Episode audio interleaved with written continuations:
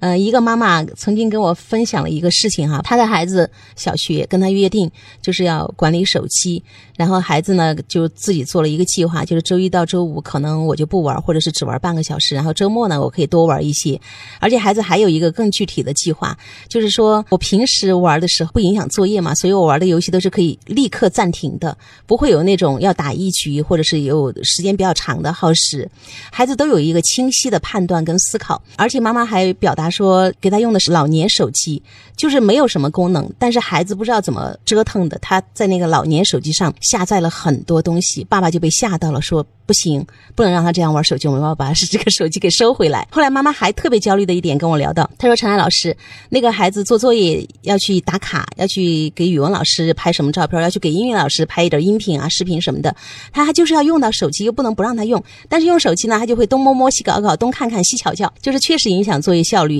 那关于这一点呢，他说孩子也跟我说了，妈妈，我想了一招，用那个录屏的功能，我只要使用录屏的功能，他说我好像就看不到其他的了。你看孩子的所有的这个计划，我当时听了，我特别赞他，他也有清晰的判断跟思考，但是妈妈会被吓到。一看到孩子把一个老年手机折腾出花样来了，他们会觉得天哪，他太会玩了。他们不觉得这是一个特别棒的事情，他们会立刻被吓得，说赶紧没收手机。我觉得特别可惜啊，做了这样一个解读。第二个是，当这个孩子说出来，我周一到这个周五啊，我就少玩，或者是玩半个小时，而且不玩那种不能够立刻暂停的游戏。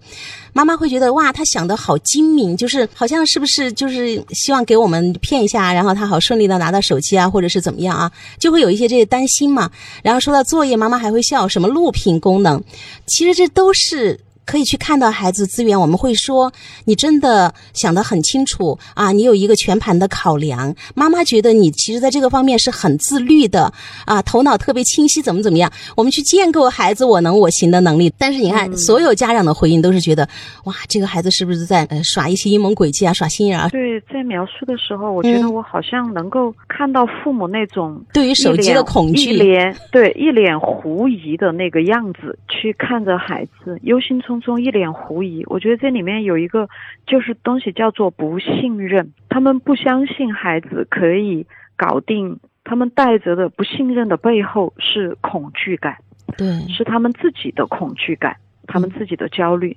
所以他们还没有能够明晰的把自己的恐惧感跟孩子的一举一动分开来，他们看待一切都笼罩着恐惧感，因为我们都会把焦虑感放在我们最爱的人身上。一般都放孩子身上，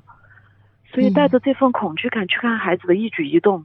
都觉得大祸将至。为什么就是好像我们让孩子管理手机，家长说：“哎呀，不行啊，我们给他机会了啊，他完全不能管理啊，不能自控。”是因为我们从来就没信任过。哪怕孩子们其实在我的眼睛里看到这个孩子已经非常认真的在思考，他要怎么计划安排使用自己的手机，但是在爸爸妈妈那儿看来都有问题。他们看到孩子的每一个点都是在往负向，在往最糟结局那个方向去思考。对，如果孩子考虑周到，就是你说的，然后他们会觉得你看他好精明。他好滑头，他为了跟我们正表现啊，所以确实是带着不信任在看孩子的一举一动，然后语气、态度、眼神、表情，带着这种感觉去跟孩子沟通。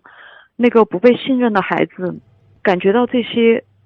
呃，我们也可以，如果用可以用敌意这个词的话，那么这个孩子可能就会因此进入一个战争状态，